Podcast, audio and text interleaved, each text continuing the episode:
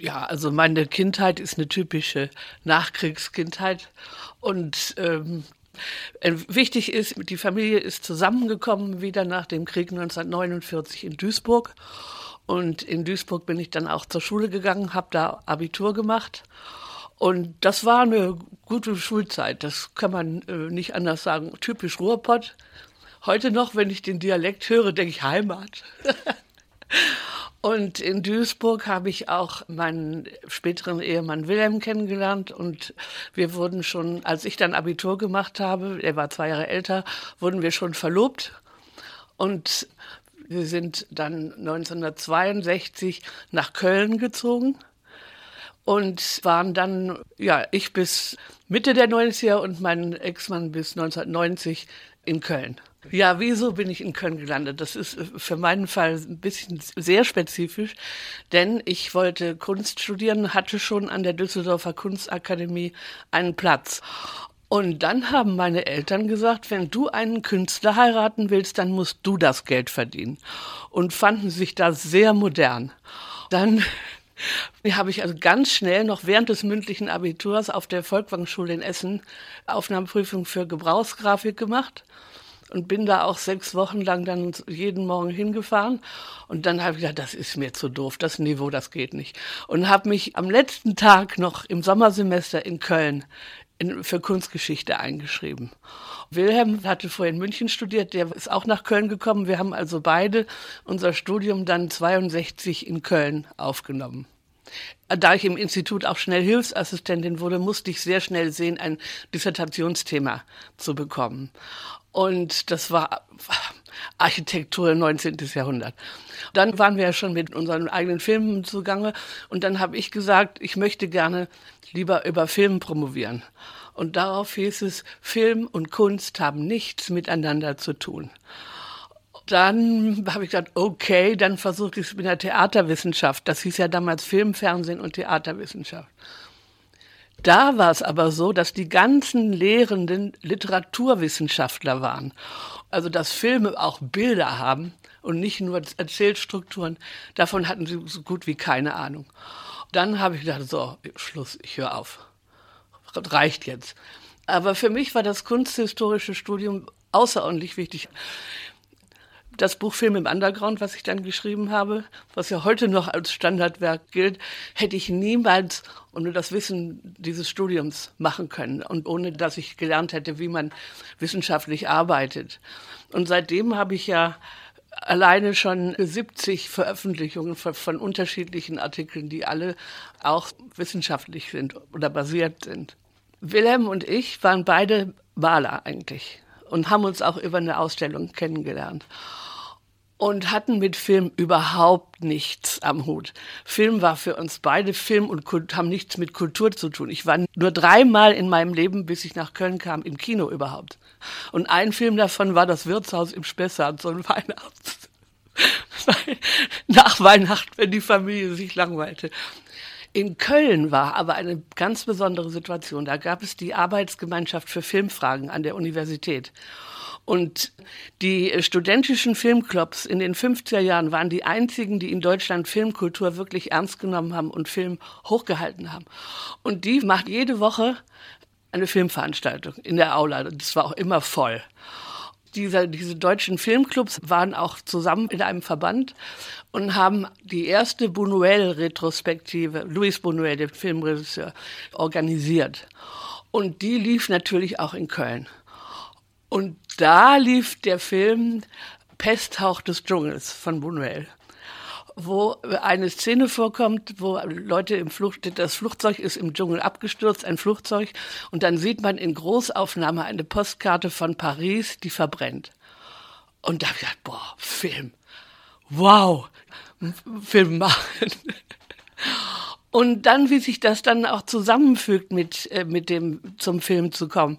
Wir hörten dann vom New American Cinema, von den Aufführungen in München, in Köln gab es sie noch nicht. Und wir kamen in Kontakt über München mit der Zeitschrift Film Culture. Da kam das Bewusstsein, man kann Filme machen. Wir hatten von Film überhaupt keine Ahnung. Das Wort Regisseur habe ich zum ersten Mal bei so einer Vorführung in der AGF in Köln gehört, dass es überhaupt so was gibt wie ein Filmregisseur.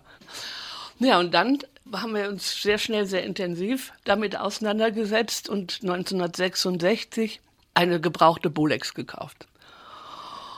Und wir, als der erste Film zurückkam, da waren wir so tot enttäuscht. Das war überhaupt nicht das, was wir wollten. So realistische Bilder.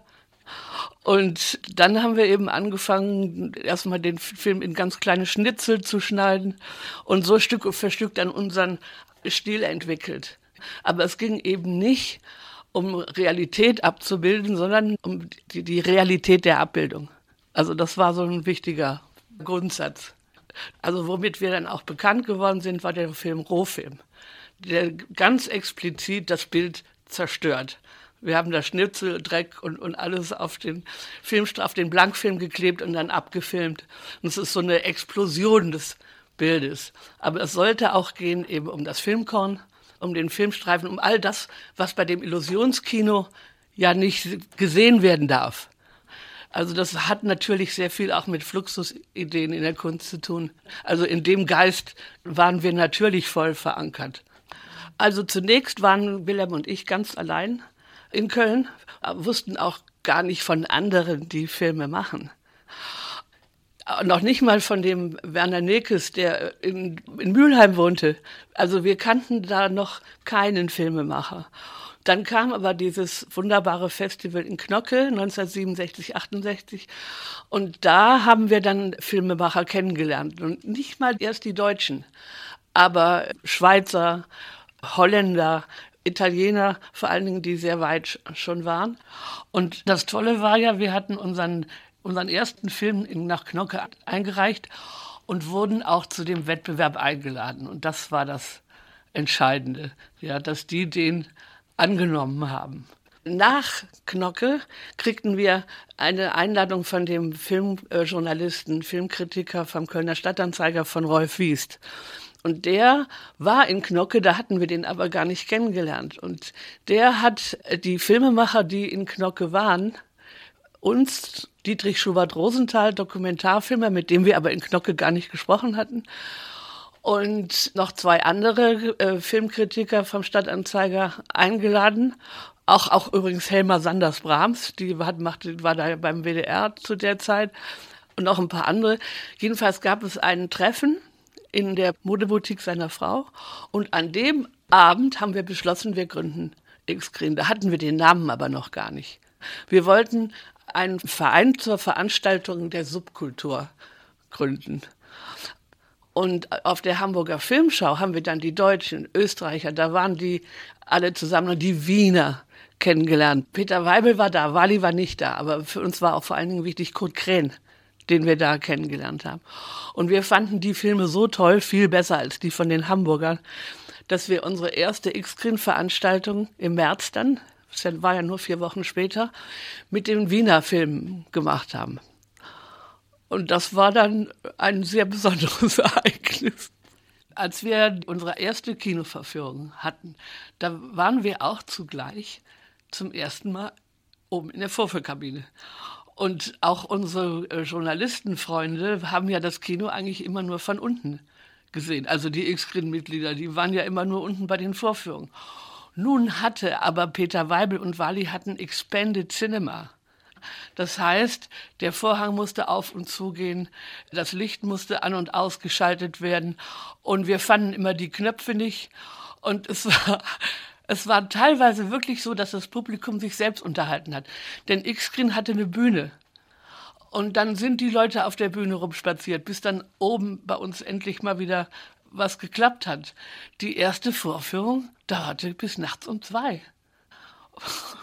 Und dann haben wir es am nächsten Tag wiederholt.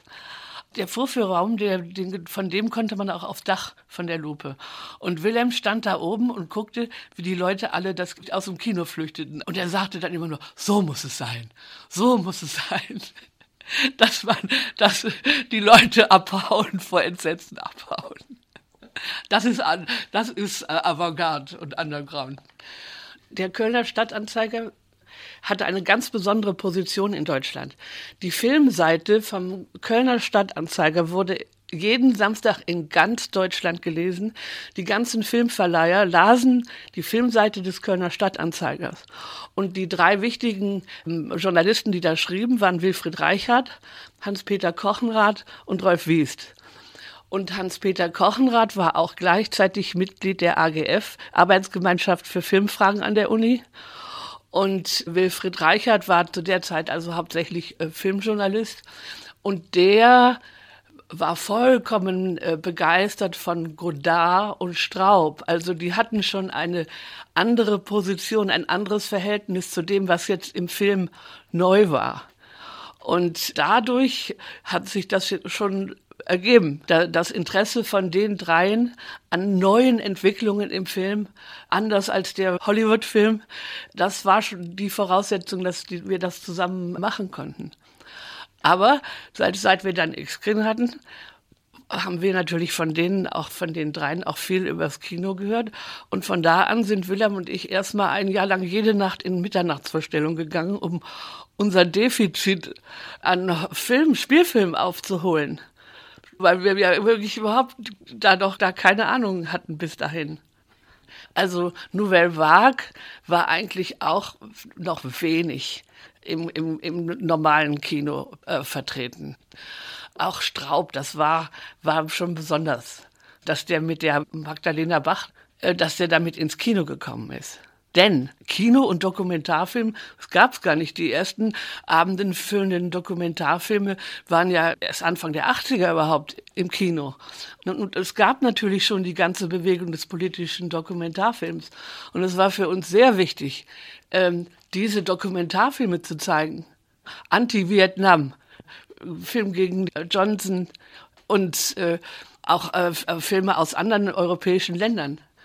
Das Gute war, dass wir so ein System hatten, dass wir immer informiert wurden. Also das ging ganz schnell. Wir hatten also Beziehungen nach Amsterdam, nach Luzern, nach Wien und London. Und dadurch äh, war das schon so ein Netzwerk. Und das wurden auch woanders dann solche ähnliche Organisationen wie Xkin wurden sehr schnell auch in anderen großen Städten gegründet. Und das London Arts Lab war schon vor uns. Das war unser eigentlich mit ein Vorbild. 1967 hat Rudolf Zwirner eine kleine erste Galerie eröffnet. Und mit was? Mit Most Wanted Men von Andy Warhol. Und ich erinnere mich noch, ich war hin und weg. Ich wollte sogar die kaufen, aber meine ganze Familie hat mir kein Geld gegeben. Die haben gesagt, ach du, du hast, du spinnst ja wohl. Die, die waren nicht teuer, die kosteten 3000 D-Mark damals. Heute sind die ein paar Millionen wert. Aber dadurch kannten wir Zwirner und haben deshalb also dann auch mal gefragt, ob wir bei ihm, das war für uns so die erste Adresse von Kunst, von Galerien, ob wir bei ihm mal unsere Filme zeigen dürften. Und das hat er dann gemacht. Es war ein gemischtes Programm, nicht nur von Wilhelm und mir, sondern Bayerle und noch ein anderer Künstler, äh, der auch schon einen eigenen Film gemacht hatte. Projektoren waren weder zu der Zeit im Museum, in Ausstellungen, nirgendwo. Das war ja mit ein Grund, weswegen wir überhaupt auch unser diese Kinoinitiative ergriffen hatten. Und wenn Filme vorgeführt wurden, also da wie bei Zwirner, dann musste der Projektor ausgeliehen werden. Der gehörte auch nicht zum allgemeinen Equipment einer Galerie. Das Leinwand war des Öfteren auch mal ein Betttuch nur, was an die Wand genagelt war, oder weißes Papier. Weil die Dia-Leinwände, die die Familien ja alle zu Hause hatten, die waren zu klein für so ein Projektionsbild. Unsere Vorführung bei Zwirner war im November, November 1967. Da war es schon früh genug dunkel. Kölner Künstler und X-Screen. Bei der ersten Vorführung mit Weibel und Export saßen sie alle da. Fostel und so, es gab sogar einen im Express, da gab es ja immer so eine Kolonie Intim und da wurde dann schon aufgezählt, wer alles bei der X-Screen-Vorführung gewesen war. Natürlich waren wir dann ganz schnell in der Szene und kannten auch die Künstler. Das gehörte dazu. Obwohl in Köln der Konkurrenzkampf unter den Künstlern enorm war. Also es gab es auch in den Kneipen abends, gab es eine bestimmte, die hieß EWG. Und da waren, waren die verschiedenen Gruppen und die Künstler stänkerten sich an, dass, dass es also eine Pracht war. Wir als X-Screen haben uns in den ersten Jahren sehr daraus gehalten. Wir waren sozusagen eine geschlossene Gruppe, also von den Organisatoren her, in die niemand anders rein konnte. Aber natürlich kannten wir die Kölner Künstler, selbstverständlich. Mochte unheimlich Michael Bute zum Beispiel, möchte ich unheimlich gerne. Das war eine, schon eine kleine, sich kennende Szene. Ricke haben wir dann auch sehr schnell kennengelernt, weil Ricke nämlich zu den wenigen gehörte, die auch sehr schnell Filme äh, mit in, in die Sammlung aufgenommen haben. Da war Ricke wirklich der Erste in Köln. Der Neumarkt der Künste, natürlich erinnere ich mich sehr gut dran. Das war ja unser Freund Ingo Kümmel, der den äh, organisierte.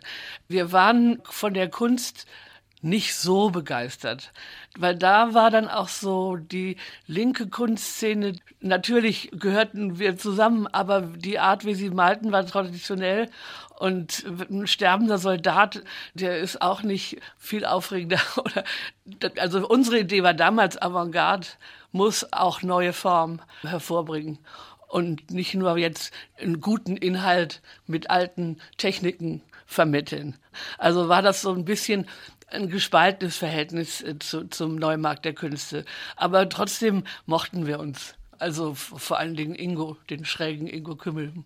Also das Verhältnis zu den politischen Filmemachern oder X-Screen als politische Organisation, da muss ich sagen, also wir waren dazu offen. Wir waren in dem Sinne politisch nicht, dass wir zu irgendeiner Partei gehört hätten. Wir sympathisierten natürlich mit den MLern und nicht mit den DKPlern. Aber das Politische an X-Screen war, dass wir uns nicht um die Zäsur gekümmert haben, sondern wir haben das Risiko auf uns genommen, Filme, also auch verbotene Filme zu spielen gegen die Zensur. Und das war eigentlich das Politische. Und dadurch sind wir ja auch ganz schnell mit der Polizei in Berührung gekommen der äh, Pornografieparagraph, Paragraph 175, war ein ganz entscheidender. 1968, zur Zeit des zweiten Kölner Kunstmarktes, waren wir in der Stadt schon bekannt. Und das habe ich später hat eine Studie das ganz eindeutig ergeben. Die Stadt Köln wollte zu dem Kunstmarkt auch was Besonderes haben, also zeigen, hier in unserer Stadt sind besondere Initiativen unterwegs. Und dann haben die uns angeboten, eine Veranstaltung in dem unfertigen U-Bahnhof Neumarkt zu machen. Also wir haben es mit Übereinstimmung mit der Stadt Köln, äh, dieses Konzept da unten entwickelt. Und wir haben dann auch, weil die Halle so riesig war, haben wir die abgeteilt äh, mit Wänden aus dem Museum. Also die haben wir ganz offiziell aus dem Museum, Wallraf-Richards-Museum ausgeliehen bekommen. Und dann haben wir ein Podium aufgebaut um Filme zu zeigen, eben natürlich auch mit äh, Projektor im Raum und hatten gleichzeitig aber auch einen Flipperautomaten und ähm, Programm mit Dichterlesung, Programm mit Bands, das sollte ja über mehrere Tage gehen. Und natürlich das Filmprogramm, was natürlich für uns so das, das Wichtigste war. Das Filmprogramm war eben entscheidend wichtig, weil es musste ja auch irgendwas Provozierendes haben. Das musste ja auch auffallen. Und da bekamen wir kurz vorher von Wilhelms Bruder, von dem Bruder meines Ex-Manns aus München, die Filme von Otto Mühl geschickt. Und konnten wir gerade noch vorher richtig sichten und haben gesagt, das ist es.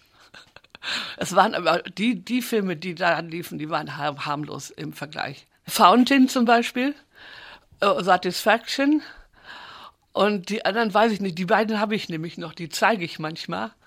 Und dann lacht das Publikum sich schlapp weil, das, weil das haben sie nicht erwartet. Also die ganz brutalen Filme hat Müll ja noch gar nicht gemacht.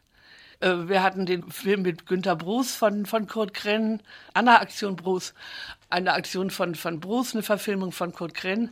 Aber das war also noch nicht das, was äh, später von Müll gekommen ist. Ja, also Mama und Papa von Kurt Krenn, Leder und der Schwan natürlich. Am ersten Abend waren tausend Leute da und am zweiten Abend wieder. Und ich war unheimlich nervös, weil die Schächte zu den U-Bahn-Steigen, da war kein Geländer, nichts. Ich habe immer gedacht, oh Gott, die Leute tränken hier, die, wenn hier einer die da runterfällt, im Grunde, wenn man das sich heute überlegt, dass die das erlaubt haben, die, da ging es so zehn Meter runter an mehreren Schächten. Und ich war so unheimlich nervös und bin nach hinten in die Halle gegangen und wollte gucken, ist irgendwie alles in Ordnung und stehe vor einer Wand aus Polizisten. Und dann bin ich also so, sofort zurückgerannt, um die vorne am Pult, am Projektionspult zu warnen. Und da kam schon die Treppe runter, der Trupp mit den Fotografen, mit den Beschlagnahmejuristen, kamen die Eingangstreppe, die war ja schon fertig, vom Neumarkt oben hoch. Die kam so ein Blitzlicht runter und die hatten sich so toll informiert, die, die Beamten, die wussten, wo die Filme waren, die hatten eine große Tasche mit, sprangen auf das Projektionspult und stopften alle Filme, die da waren, in die Tasche und weg waren sie. Das ist uns auch später nie mehr passiert. Wir haben immer die Filme da immer sicher untergebracht, denn das war ja nicht das einzige Mal, dass also so Beschlagnahmen zu fürchten waren. Aber jedenfalls, das, das was dann die so, so große Aufregung hervorgerufen hat, alle äh, Zuschauer, die da waren, mussten sich erkennungsdienstlich ausweisen. Und das gab natürlich enorme Empörung. Und der Republikanische Club hat sofort in der Nacht noch 18.000 Handzettel gedruckt und die äh, Kunsthalle damit beklebt.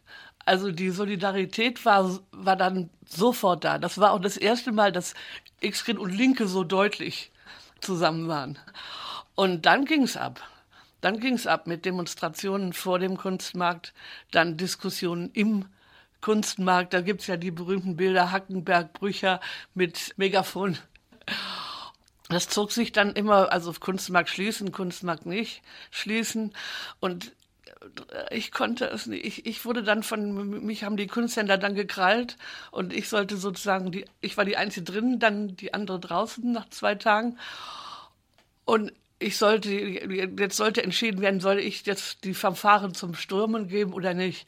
Und ich konnte das nicht. Das war doch die moderne Kunst, die war doch zum ersten Mal in Köln. Ich konnte jetzt nicht sagen, Sturm auf den Kunstmarkt. Das war, wäre gegen das Heiligste von mir gegangen. Und dann äh, wurde also der Kunstmarkt nicht gestürmt. Dann haben einige von den linken Gruppen ja am nächsten Tag das Theater gestürmt die, eine Theateraufführung im Kölner Stadttheater. Und dann haben die organisiert einen großen Demonstrationsmarsch vor dem Polizeipräsidium, Rücktritt des Polizeipräsidenten gefordert. Das war, hat natürlich nicht stattgefunden, aber das war sozusagen dann nochmal das ganz äußere, äußere Statement in, in der Stadt. Es gibt ja ein, inzwischen eine wissenschaftliche Untersuchung zu dem X-Skandal äh, vom Heinrich-Heine-Institut. Und der Dr. Enno Stahl, der das untersucht hat, hat herausgefunden, dass im äh, Archiv, Polizeiarchiv, nichts von der X-Ring-Geschichte drin ist. Alles verschwunden. Gar nichts im Polizeiarchiv. Ja, finde ich auch eine sehr äh, interessante Sache, denn das war sehr fragwürdig, der, Besch der Beschlagnahmefilm für die Filme. Es hieß, ein 13-jähriger Junge hätte die Filme von Müll gesehen und der Vater hätte Anzeige erstattet. Dieser 13-jährige Junge wurde nie gefunden und das Protokoll, es gibt auch kein Protokoll im, im Archiv des Polizeipräsidiums. Was, heut, was inzwischen rausgekommen ist, dass Lempertz dem Hack Hackenberg eins auswischen wollte. Das Auktionshaus Lempertz, das war ja die alte Kunst, die fürchteten den Kunstmarkt. Hanstein, der fürchtete den Kunstmarkt. Und äh, der hat das irgendwie eingefädelt. Und das, das durfte natürlich nicht mehr irgendwo dokumentiert sein, wie man sich sehr gut denken kann. Aber der Hackenberg hat das schon ziemlich früh erfahren, also so das in der Szene da. Und der war deshalb vollkommen auf unserer Seite. Der hat uns auch die später, bei späteren Sachen immer wieder geschützt, weil wir im Grunde etwas für ihn ausbaden mussten. Wir, wir empfanden zunächst die ersten Jahre Köln als umfeldspießig obwohl es ja da schon, also schon die Konzerte für neue Musik gab. Aber das war doch sehr begrenzt. Das war nicht sozusagen der Stil der Stadt. Eine meiner besten Freundinnen damals, äh, Generaldirektorin der Museen war, Hiltrud Kier, sagt, du glaubst gar nicht, wie spießig Köln geworden ist. wieder. Die kuratorische Arbeit gehörte existenziell zu, zu uns und zu X-Screen, aber speziell natürlich auch zu Willem und mir. Weil, ja, wie sollte man sonst die Filme in die Öffentlichkeit bringen, vor allem die richtigen? Wir waren ja sozusagen die Fachleute dafür. Das hat aber unsere Filmarbeit nicht wirklich beeinträchtigt, denn wir hatten ja noch keine Jobs. Also wir lebten ja so, so von der Hand in den Mund, hatten also im Grunde genug Zeit. Ich kriegte dann die ersten Lehraufträge, 73 meinen ersten Lehrauftrag, aber das war ja dann auch nur einmal in der Woche. In der Fachhochschule Rheinland habe ich meinen ersten Lehrauftrag gemacht. Mal Lehraufträge in, in, Braunschweig, wo ich später dann Professorin geworden bin. Die ersten Filmvorführungen im Kunstzusammenhang. Die, bei der Ausstellung Jetzt, Künste in Deutschland, habe ich das Filmprogramm gemacht und auch den Text geschrieben. Und das waren dann Avantgarde-Filme. Politische allerdings, also auch politische Dokumentarfilme. Helmut Erlepin war der Direktor äh, der Ausstellung und der Direktor der Kunst, der Kunsthalle. Die Ausstellung Prospekt, äh, Projektion, fand in Düsseldorf statt. Und da war ich sehr sauer, waren wir aber nicht beteiligt, weil, und das ist schon eine ganz wichtige Sache, von der Kunstseite wurde unterschieden. Filme, die von einem bildenden Künstler gemacht worden sind, können zur Kunst gehören. Filme, die nicht von einem ausgewiesenen Künstler gemacht sind, gehören nicht dazu. Und die Prospektprojektion, da waren nur Künstlerfilme zu sehen.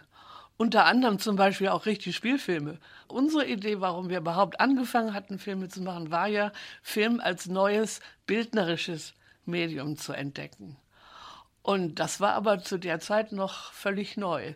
Gab natürlich auch schon mal Künstler, die Filme gemacht hatten. Aber der Avantgarde-Film als eigenes Kunstmedium, das konnte nicht akzeptiert werden. Und viel wichtiger war dann ja die Ausstellung Projekt 74 der Kunstverein war für uns schon ein wichtiger Ort, bevor Herzogenrath den als Direktor übernommen hat.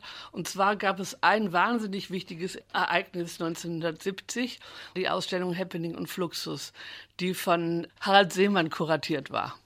Auch vorher waren wir schon im Kunstverein, aber da, das war sozusagen das erste große Event, weil da auch Otto Mühl eine Koje hatte und außerdem ein Filmprogramm mit Happening und Fluxusfilmen lief. Und da war Wilhelm, mein Ex-Ehemann, als Vorführer äh, angestellt und hat äh, im vorderen Raum des Kunstvereins war, lief täglich ein Filmprogramm. Und geplant war, waren verschiedene Aktionen, unter anderem von Hermann Nitsch und Otto Mühl mit seiner Truppe. Dies sollte aber in der Tiefgarage stattfinden. Nitsch hat das auch gemacht und Mühl hat gesagt, das ist für meine Mädels zu kalt. Ja, wir können nicht da unten in der kalten Tiefgarage äh, ja, ja, nackt rumspringen. Und daraufhin haben wir dem Seemann vorgeschlagen, dass die Performance von Otto Mühl doch bitte im Filmraum stattfinden soll. Und wir würden auch alles mit Plastikfolie auslegen. Und dann hat Seemann das erlaubt. Und dann fand diese Performance auch statt. Und ich habe meine Mutter angerufen, habe gesagt, du musst kommen, musst fotografieren, weil wir sind so beschäftigt mit der Organisation, wir, wir können da nicht auch noch äh, fotografieren. Und die ist auch gekommen, hat da seelenruhig gestanden und hat fotografiert. Jedenfalls kam natürlich, was kommen musste, der Skandal. Am nächsten Tag große Überschrift, äh, schon auch wieder im äh, in Express, im, im Stadtanzeiger. Und äh, die Koje, wir kriegten noch nachts einen Anruf von dem Rechtsanwalt Peters, den wir später erst kennengelernt haben, wir möchten bitte die Koje von Otto Mühl räumen. Das haben wir aber nicht gemacht. Wir haben gesagt, das machen wir nicht, das müssen Sie schon selber machen. Und dann haben die also schon, die, die, die Mühlkoje, die Bilder von Mühl wurden also schon, schon rausgeschafft. Und dann kam der Staatsanwalt. Und der Staatsanwalt wollte nun die Filme sehen, die da auch gelaufen wer sonst im Programm waren. Und Willem hat alle verfänglichen Filme sofort raussortiert. Und der Staatsanwalt hat dann immer gesagt, ich komisch, was finden die, die Leute denn da dran? Und dann gab es noch eine Anfrage, wer war denn alles als Publikum anwesend? Ja. Und da war, ja, das wissen wir nicht. Gibt es da keine Fotos? Nein. Ja. Ich habe wunderbare Fotos, da sieht man die ganzen Leute von der Stadt, die da stehen. Aber da ist, ist er nicht dran gekommen. Ne? Und ähm, Ja, das war sozusagen das erste einschneidende Ereignis im, im Kölnischen Kunstverein. Und Mulf Herzogenrath haben wir aber da noch nicht gekannt. Wir kannten die anderen auch schon, die Vorstände und so. Und dann kam ja Manfred Schneckenburger mit der Idee der Ausstellung Projekt 74 in Köln. Und da bei den Vorbereitungen zu der Ausstellung, äh, da haben wir Wolf Herzogenrath kennengelernt. Der hatte ja die, die Videoabteilung, sollte machen, und äh, Wilhelm nicht die Filmabteilung. Und das war die erste Ausstellung, Kunstausstellung in Deutschland mit einer eigenen Filmabteilung, einer eigenen Videoabteilung, einer eigenen Fotoabteilung. 74. Die Ausstellung wird immer berühmter. Ist schon so eine Art Mythos geworden. Unser Hauptprogramm war ein Expanded Cinema Programm. Und dazu hatten wir ja Filmemacher eingeladen für eine spezielle Vorführung. Die Vorführungen waren, sind ja lange vorher geplant. Die Leute müssen anreisen, ankommen und so weiter. Jack Smith war als Performance eingeladen und der machte eine Dia-Vorführung mit Dias, die er selber in Köln aufgenommen hat. Also auch zusammen mit einem Fotografen, den die ihm zur Verfügung gestellt haben. Und dann machte der Folgendes, der ging in den Dom und streute auf den Hochaltar Goldstaub. Damit machte er sich auch nicht gerade beliebt. Die Videoprojektoren haben ja im Grunde die ganze Kunstszene total verändert. Denn in dem Moment, als es die Videoprojektoren gab, wurden die Videos auch filmischer. Die erste tolle große Videoprojektion äh, erinnere ich mich noch von Bill Viola in Düsseldorf. Da, da hatte er zum Beispiel die 30-minütige Dreifachprojektion. Aber im Museum durfte man keine Stühle aufstellen im Ausstellungszusammenhang. Die Leute saßen also auf der Heizungsabdeckung oder auf dem Fußboden, die, die sich mal das 30 Minuten den ganzen Ablauf ansehen äh, wollten. Es hat lange gedauert, bis also auch Sitzplätze ins Museum gekommen sind. Eigentlich wirklich erst so ab Mitte der 90er. Wir haben dann angefangen mit X-Screen Geld zu verdienen. Ab 1974 haben wir ja täglich gespielt. In der Ehrenstraße, da haben wir gespielt noch in geliehenen äh, Vorführungen, aber schon regelmäßig. Und was wir da gemacht haben, wir haben samstags Pornofilme gespielt. Äh, zu der Zeit, als es ja noch verboten war. Und dann war das immer samstags Porno, sonntags struktureller Film. Also davon, davon konnten wir dann dass die teuren Filmmieten für die Filmemacher und zum Teil auch Reisen bezahlen, weil wir am Abend äh, mit Porno ausverkauftes Kino hatten. Und das war ja noch verboten. 74 ist ja der Paragraph erst gefallen. Also 73 haben wir dieses Jahr gemacht. Und dann machten ja auch die Pornokinos überall auf. In dem Moment, wo der Paragraph gefallen war, äh, die, das waren die PAM-Kinos, die uns an den Kragen wollten. Ganz klar. Wir waren dann nur noch zu dritt, Rolf Wiest und, und Wilhelm und ich. Wir haben viel Geld zur Seite gelegt und dann konnten wir den Abstand kaufen für die, das Off-Broadway, für die ehemalige Lupe. Weil die gingen da gerade pleite. Und dann hat der Wiest als Geschäftsführer das Kino übernommen. Und von da an war Extrem Programmkino. Dann haben wir täglich Filme gezeigt. Wie ich Bonin also richtig kennengelernt habe, das war dann, sie, sie kam 1974 auf mich zu und sagte, du, ich habe da Filme von Künstlern gekauft. Und die muss ich jetzt zeigen. Ich kann aber mit denen überhaupt nichts anfangen. Ich weiß gar nicht, was ich mit den Filmen machen soll. Und da habe ich gesagt, okay, mache ich. Das war ja toll, da kriegte ich endlich mal Geld. Und das waren so viele Filme, dass man daraus also zwei Programme machen konnte. Ich habe dann den Text dazu geschrieben und, und das richtig eingeordnet. Ja, und da kriegte ich ja den Auftrag, da den kurzen Film, den Zehn-Minuten-Film äh, mit Jack Smith zu machen. Jack Smith wohnte dann in einem Hotel in Köln. Und als ich dann den Auftrag kriegte, bin ich äh, zu Jack Smith gegangen und habe gesagt, hör mal, kannst du dir vorstellen, dass ich ein Interview mit dir mache?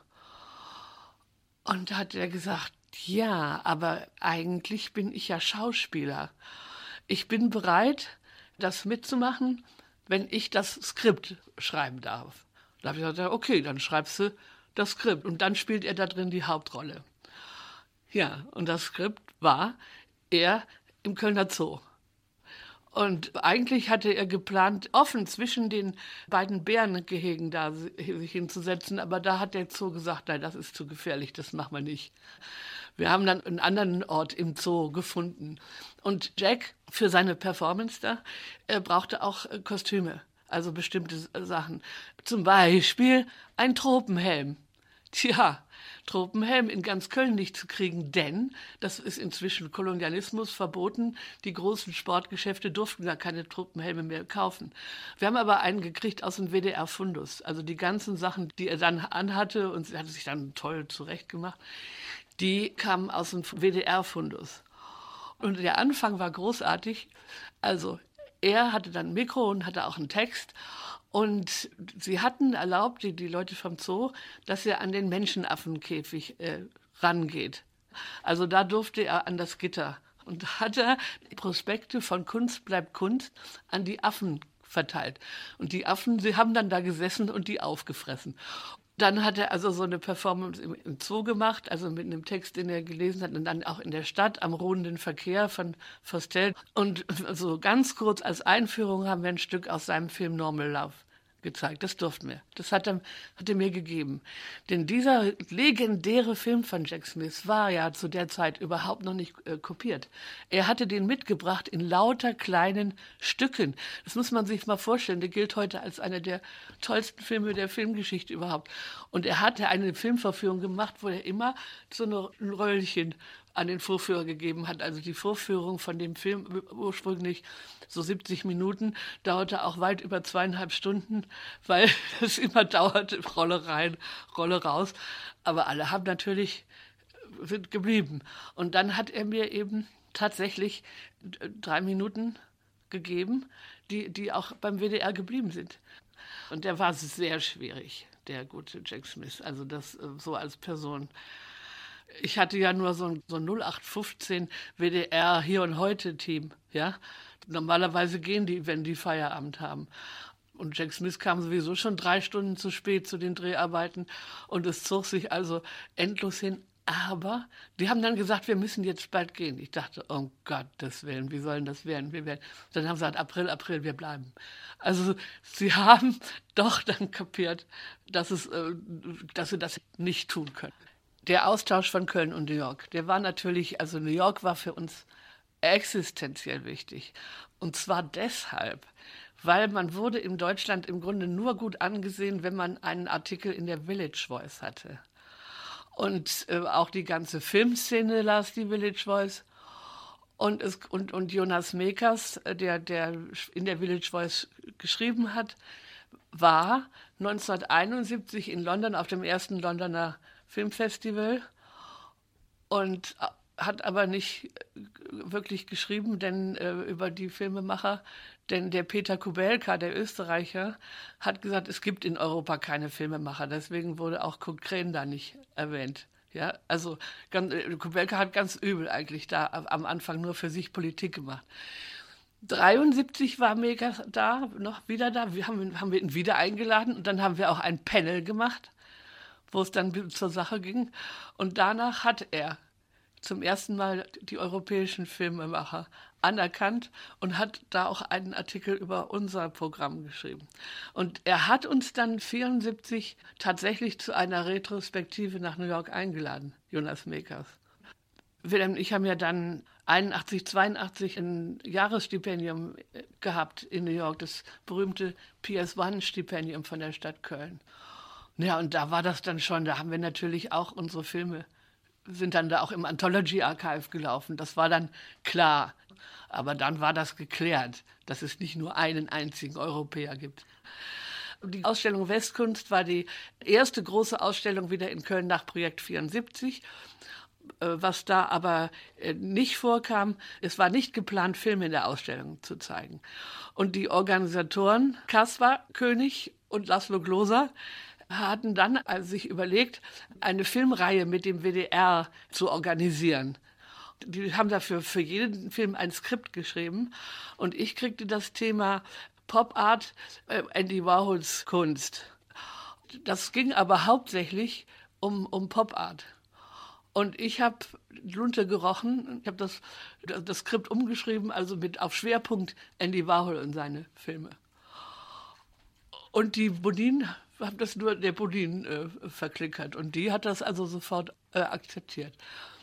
Und der Plan war dann, und das hat man auch, kann man auch gemacht, äh, den Henry Geldzahler, den Freund von Andy Warhol, einen engen Freund, den zu interviewen. Und das haben die beiden äh, äh, König und Gloser noch für, haben sie für mich organisiert. Die wussten ja nicht, dass ich den ganzen Pop-Art-Teil ganz kurz machen wollte. Und dann sind William und ich nach New York geflogen und äh, Geldzahler hat, hatte zugestimmt. Er war ja Cultural Commissioner und in seinem Büro durften wir dann filmen.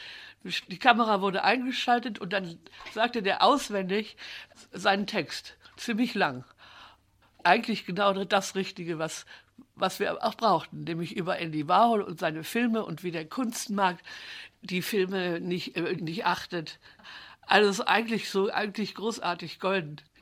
Dann waren wir wieder zurück und ich habe dann natürlich auch im Museum äh, Lichtenstein und, und, und Rosenquist und so weiter, also die Popkünstler gefilmt mit einem Profi-Kamerateam, das die Bonin mir zur Verfügung gestellt hatte ich wollte ja selbst die Kamera auch da führen, durfte ich aber nicht. Und dann hat die Bonin die Aufnahmen gesehen und hat gesehen, dass der Kameramann von diesem Profiteam das überhaupt nicht kapiert hat und hat den total zusammengeschissen.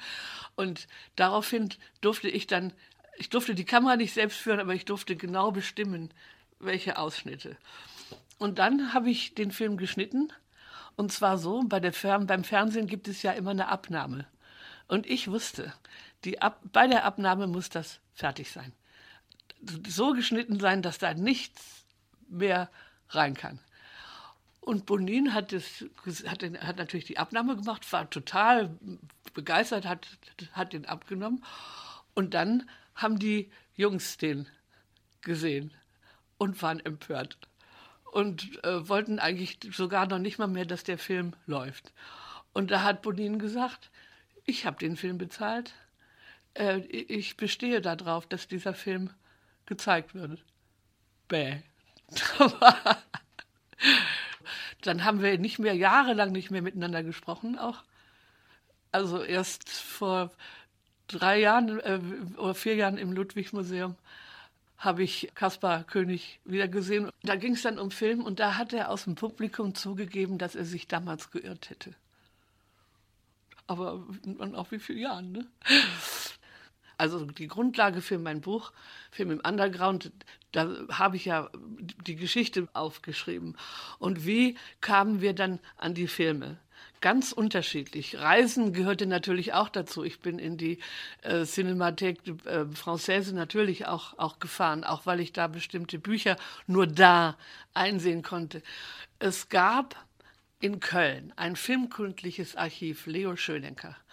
Und der Schönecker, der gehörte zu der frühen Filmclub-Bewegung, auch der, die 1950 in Deutschland anfing. Und in diesem filmkundlichen Archiv hatte Schönecker Filme, die sonst niemand hatte. Zum Beispiel Ballettmechanik von Fernand Léger. Die Internationesrolle aus den frühen 30ern mit Filmen von Ruttmann, mit Filmen von Richter, der hatte die. Die konnte ich auch nur da drüber kriegen. Schönecker war also eine wichtige Quelle. Ich musste aber für diese Filme bei Schönecker natürlich immer Filmhinter bezahlen. Dann habe ich im Doktorandenkolloquium die anderen Mitglieder des Kolloquiums gefragt, würdet, wärt ihr bereit, jeder 5 D-Mark zu bezahlen, damit ich da ein Filmprogramm ausleihen kann und wir uns das dann gemeinsam ansehen. Und da waren sie alle bereit und daraufhin konnte ich also Herrn Schönecker Filmmiete bezahlen und dann das fand dann im Kunsthistorischen Institut statt in Anwesenheit des Programms Lehrstuhlinhabers Professor. Als das Programm zu Ende war, schwang er sich auf einen Stuhl, stellte sich hin und hielt eine donnernde Rede gegen diese Filme, was das alles für ein Blödsinn war und so weiter da, da, war ja dann klar, dass ich da nicht sagen konnte, ich will über diese Filme promovieren. Da war es ja schon klar. Also es war, war jedenfalls bis 71, da war das Buch ja fertig. In der Zeit sehr schwierig, an, an Filme, Filme ranzukommen. Und habe aber auch die zitiert, ja, also Beschreibungen äh, von den Filmen zitiert. Und dann habe ich festgestellt, dass als ich die dann wirklich sehen konnte, die Filme, dass die Leute, die ich zitiert habe, die auch nicht gesehen hatten. Ähm, die Finanzierung des Buches, äh, ich habe nachdem das Buch fertig war, ein Honorar bekommen. Ich habe ein Jahr daran gearbeitet und das Honorar waren 4000 D-Mark. Ja, und die Reisen, das alles war dann meine eigene, meine eigene Sache. Ich habe es angenommen, wie ich da überhaupt drangekommen bin. Walter König, die Buchhandlung war die erste Buchhandlung in Köln. Das war natürlich der Ort, wo wir alle hin, wo man immer hinging. Und eines Tages sagte Walter zu mir, du übrigens, der Ulstein Verlag würde gerne ein Buch über den Underground-Film rausbringen. Willst du das machen? Und da habe ich gesagt, ja, mache ich. So, damit stand das fest. Es war wirklich nur so. Und ich habe dann später einen Vertrag bekommen. Und dann haben alle zu mir gesagt, oh, Ulstein, da wirst du ja noch was erleben. Die Reaktionäre, die werden ja dir in deinem Buch rum, der, der Lektor, der wird ja schön. Na ja, da freu dich mal drauf. Und dann habe ich natürlich mit großem, Bede also doch mit ungutem Gefühl das Manuskript eingeschickt und die haben nicht ein Wort verändert. Das ist so gedruckt worden, wie ich es geschrieben habe. Ja, Manfred Schneckenburger war ja der, der dann die Dokumenta 6 geleitet hat. Und damit waren Wolf und ich, haben wir, damit waren zum ersten Mal auf einer Dokumenta eine Filmabteilung im Museum. Wir haben gesagt, wir machen das nur, wenn das Filmprogramm im Friedrichianum ist.